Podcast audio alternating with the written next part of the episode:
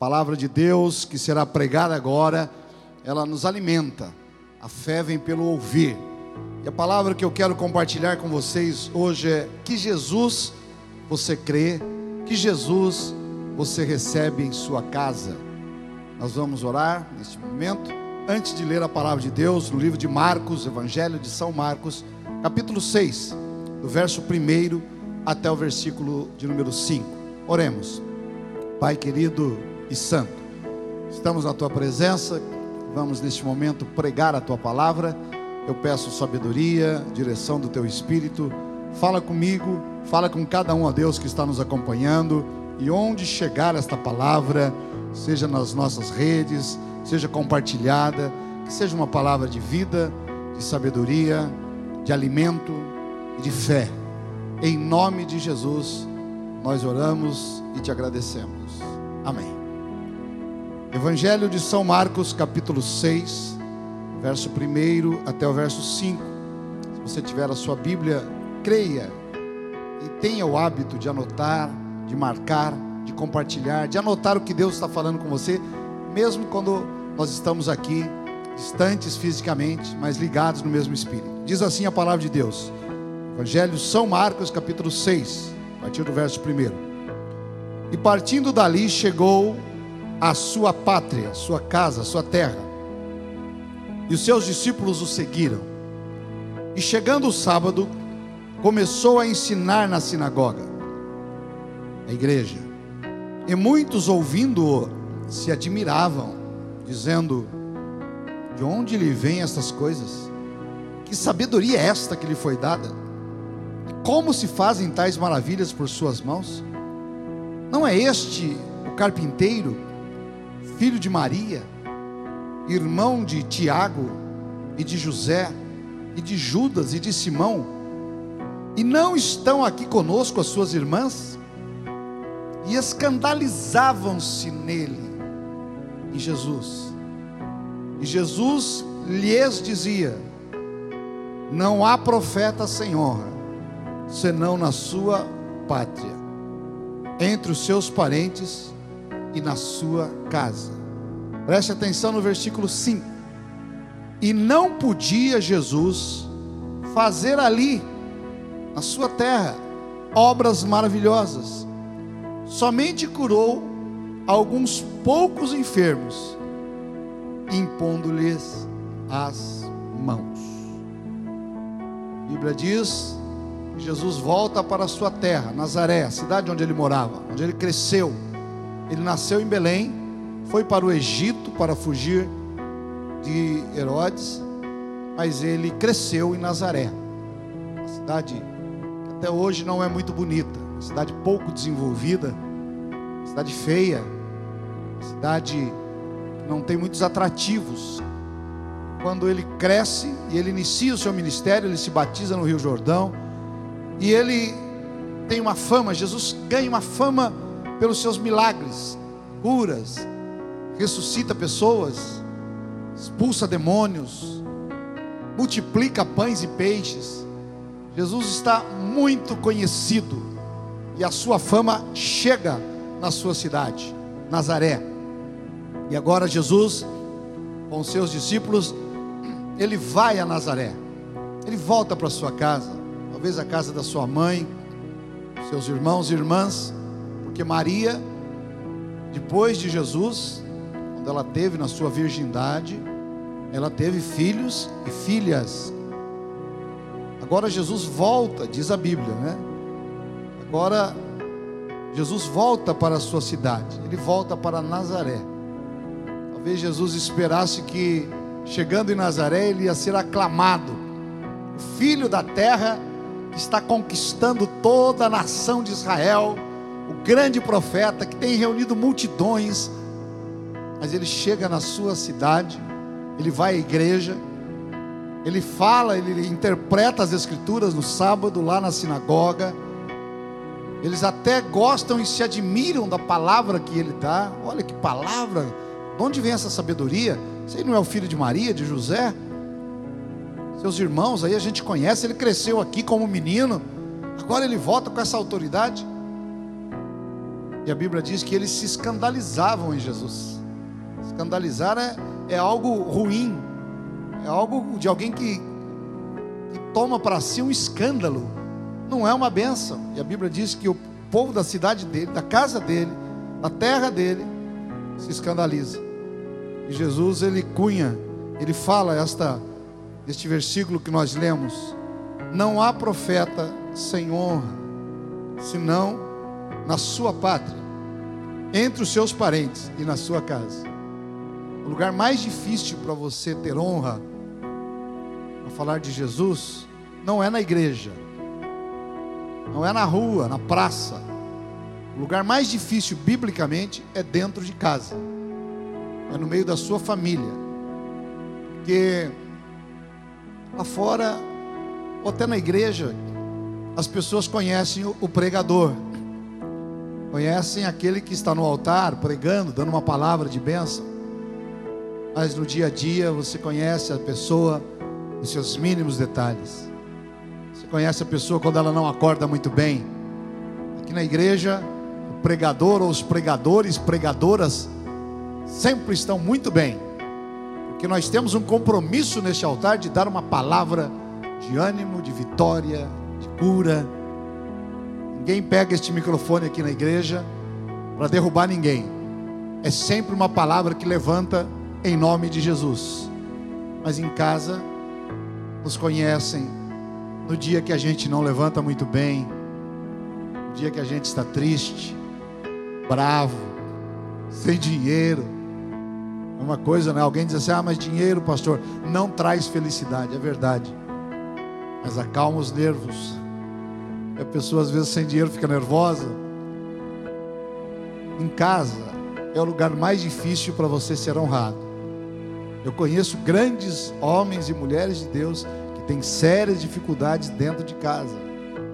Às vezes o filho, a esposa, o esposo, um parente, sogra, sogro, avô, avó, dentro de casa. É o lugar mais difícil que nós temos para ser honrado. Jesus disse: não há profeta sem honra, senão na sua pátria, na sua cidade, entre os seus parentes e na sua casa.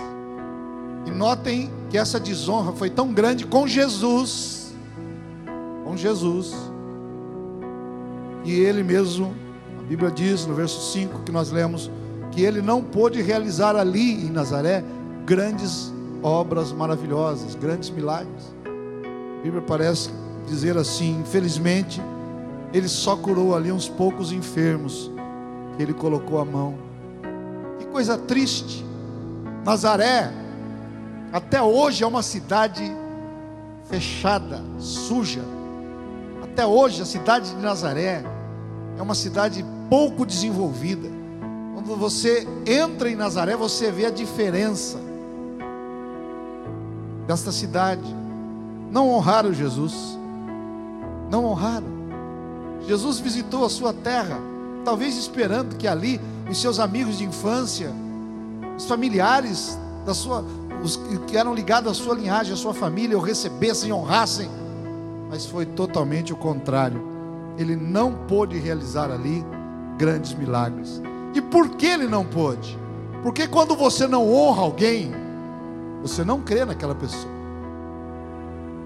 Quando eu não honro um homem de Deus, uma mulher de Deus, eu não creio que ele possa fazer. Quando eu não honro um líder, eu não tenho fé naquilo que fala. Esses dias, uma família da igreja foi visitar um parente lá no litoral. E eles estavam orando e a pessoa estava precisando de libertação, de cura.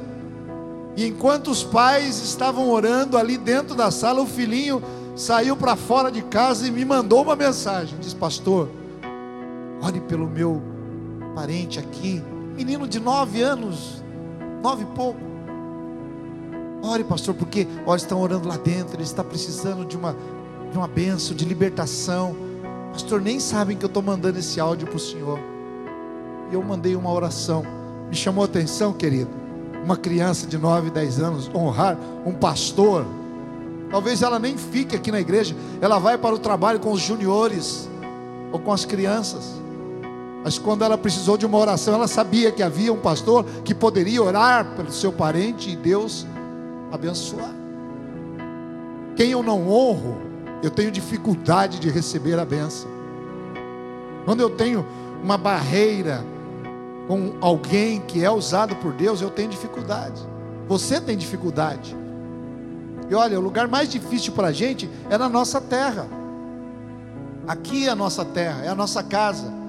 Nessa cidade que a gente cresceu, que errou muito, que foi criança, adolescente, jovem, que amadureceu. Eu estou neste bairro há 30 anos, talvez você esteja aí na tua casa há muito tempo. Quando você vai falar de Jesus, alguém diz: Mas eu te conheço. Ah, mas tal dia você fez isso. Isso é o papel do diabo, acusador. Quantas pessoas às vezes deixam de ser abençoados porque um dia alguém falou algo da igreja, porque alguém comentou algo do, do líder, alguém comentou algo do irmão, da irmã, da pessoa que caiu. E às vezes a pessoa passa a não crer. A Bíblia diz que Jesus não pôde realizar milagres ali, porque não criam nele. As pessoas ali estavam acostumadas com Jesus. Ei, Olha aqui para mim, um dos grandes males do nosso cristianismo é acostumar com a bênção de Deus, é perder o temor, porque quando eu me acostumo, eu perco o temor. Isso é como um relacionamento, quando está se cortejando, namorando, todos sem, sem muita intimidade, aquele respeito, namorada, namorada sempre preparado para receber um ao outro, né? conversas retas, agradáveis. O tempo vai passando, namora, noiva, casa. E aí vai se criando uma intimidade, vai se gerando um desconforto, vai se acostumando. Aí já não se arruma tanto, já não se cuida tanto fisicamente, as palavras já saem que magoam. O namoro é meu amor, é meu benzinho, é minha gatinha, é meu gatinho, é meu fofinho. Aí vai passando o tempo, vai se faltando às vezes até com respeito, acostumar com a benção. Às vezes a gente chega na igreja e a gente tem aquela reverência, o culto, o dirigente do culto, o louvor. Não vou andar na igreja, Vou me manter aqui porque Deus vai falar comigo. E o tempo vai passando, a gente vai se acostumando. Já chega atrasado, já não é fiel mais nos dízimos e ofertas, já não louva mais com aquela intensidade, já começa a ver falhas na igreja, no louvor, na palavra, no pastor, no diácono que está recebendo com muito carinho lá na porta, no irmão que está zelando lá no estacionamento pelo carro a professora que dá o seu tempo voluntário para cuidar das crianças. A gente vai se acostumando. A Bíblia fala sobre a arca da aliança, que representava a presença de Deus, onde tinha as tábuas da lei, o cajado de Arão e o maná, a, arca da aliança, o objeto mais sagrado que havia em toda a Bíblia, porque ela representava a presença de Deus. E a Bíblia diz que um dia essa arca cai nas mãos do inimigo os filisteus, e ela é levada e fica na casa de um homem 20 anos, e não acontece nada. O objeto mais sagrado do mundo, da história, se essa arca fosse encontrada hoje, ela valeria bilhões de dólares, porque ela continha a pedra onde foi escrito os mandamentos entregues a Moisés, ela continha o maná que Deus mandava do céu. Imagine a arca revestida de ouro. Imagine o valor histórico. Mas ela fica na casa de um homem chamado Abinadab, 20 anos. Não acontece nada. Porque ele se acostuma com a presença de Deus. E então ela é levada para Jerusalém. Por algum motivo que lá ocorreu no caminho, ela é deixada na casa de outro homem chamado Obed-Edom. O rei Davi deixa lá por três meses, 90 dias. E ele recebe a notícia: Rei Davi, Deus fez uma revolução na vida de Obed-Edom. Ele está prosperando. Sua casa que era mirrada, ele já está ampliando. Sua terra que era seca, já está produzindo. O seu gado que não dava leite, está dando muito, está produzindo. Que Obed-Edom valorizava a presença de Deus. Em Nazaré, não se valorizou a presença de Jesus. E ele pôde realizar pouquíssimos milagres. Que Jesus eles conheciam. Certamente não é o mesmo que nós estamos pregando.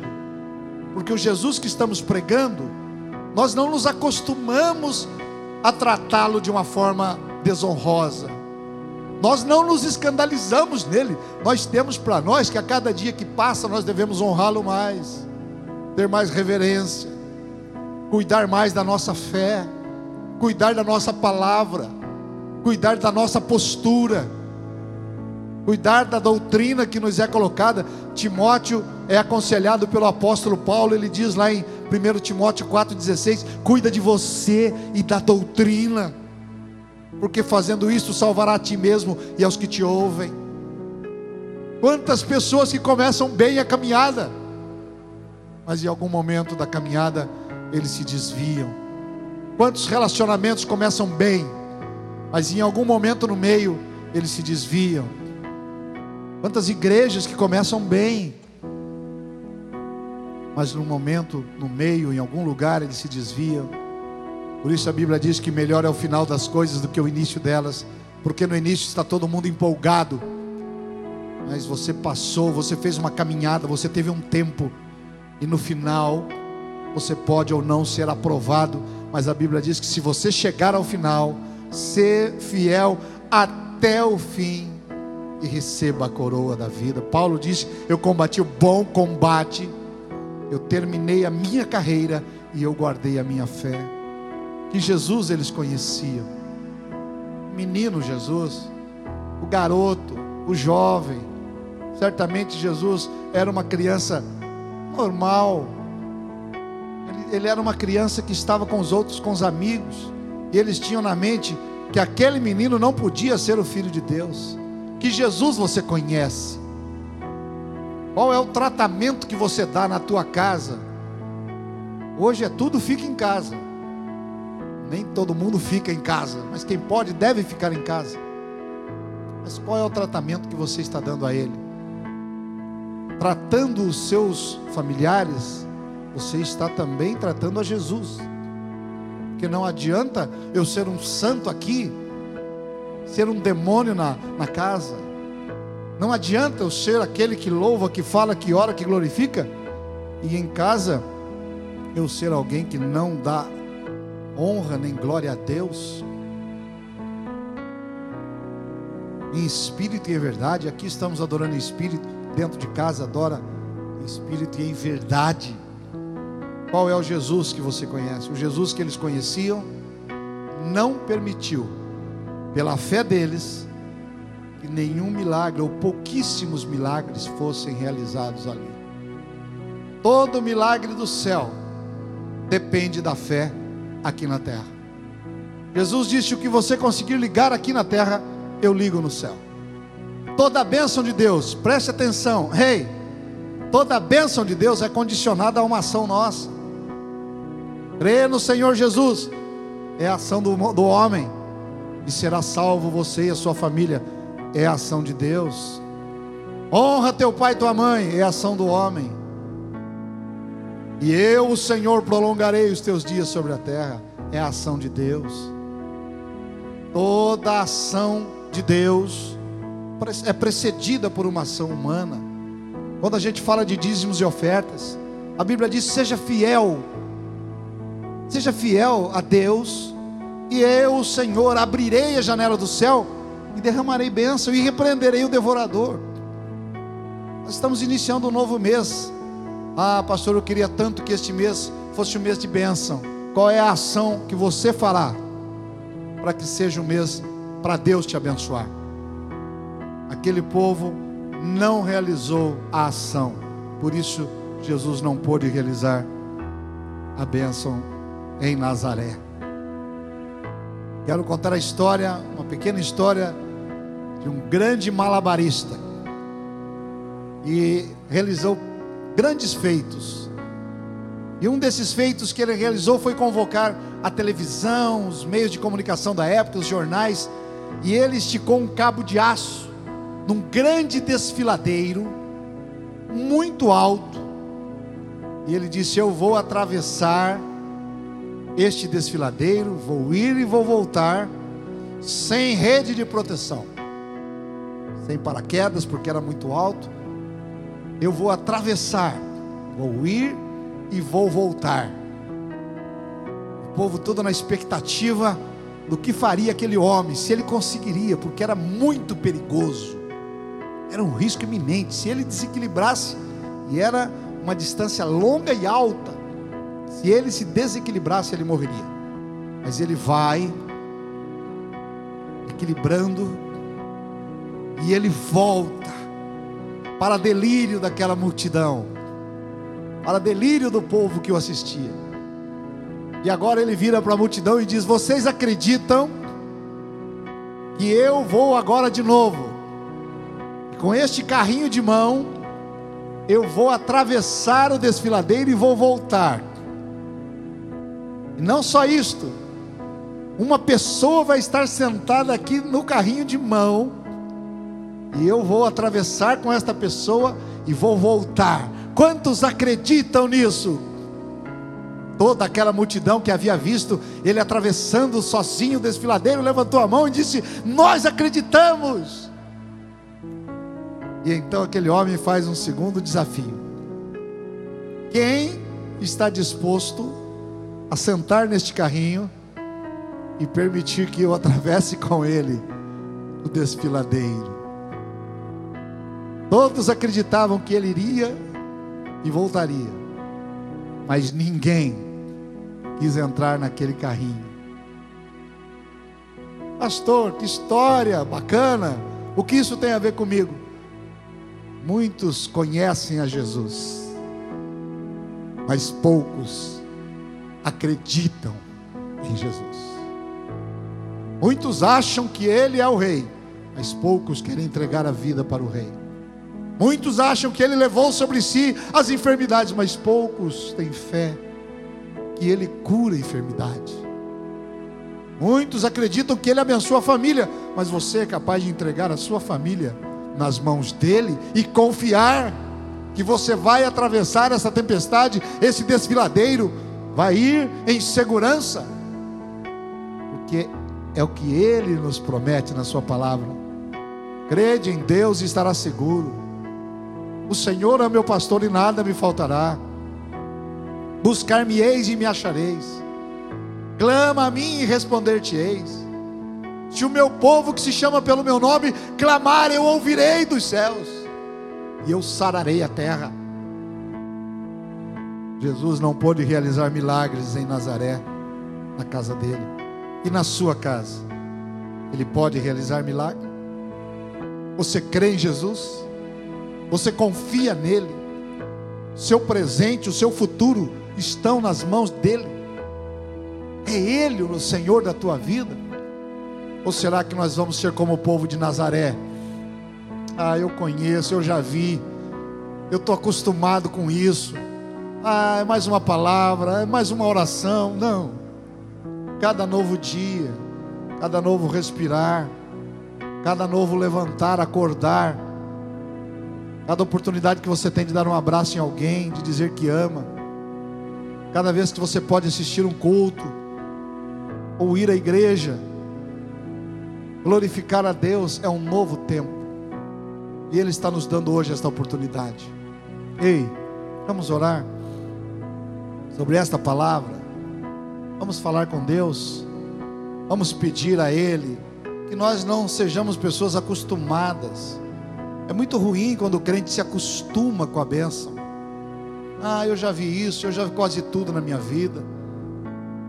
Aí faz aquela oração metódica, burocrática, e não clama de coração. Por isso que às vezes Deus permite que a gente passe pela prova, para que a gente o busque de coração. Clama a mim. Buscar-me-eis e me achareis quando me buscardes de todo o vosso coração.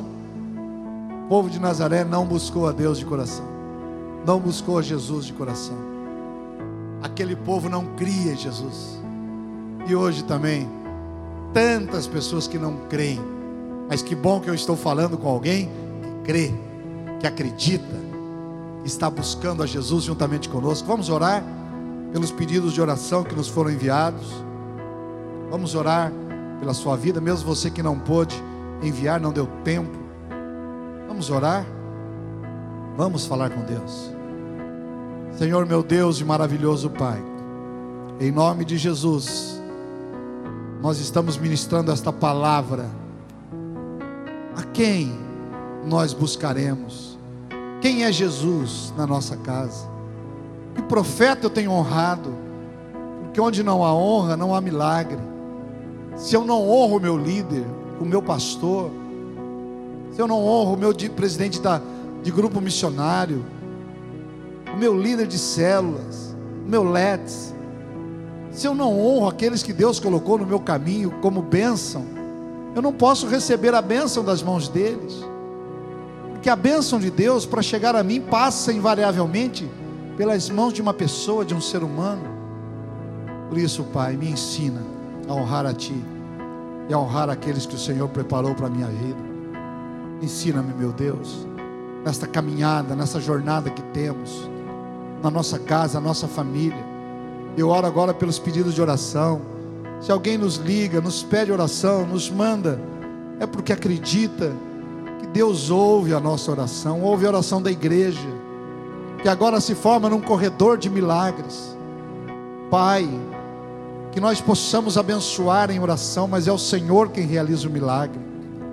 Nós cremos que o Senhor está conosco, nos guardando, livrando e abençoando. Eu oro agora contra toda e qualquer enfermidade, doenças, ó Deus, respiratórias, sanguíneas, ósseas, doenças na mente, ó Deus, nas cartilagens, todo bacilo, bactéria, vírus, tudo aquilo, ó Deus, que está na pele, no intestino, no aparelho digestivo, em nome do Senhor Jesus, Pai, repreendemos toda sorte de enfermidade, repreendemos toda dor, todo mal, pessoas que estão internadas, pessoas que estão com sintomas os mais variados, e têm buscado a Deus e não têm encontrado solução, mas nesta noite, Pai, eu não falo como médico porque eu não sou, eu não falo como intensivista porque eu não o sou,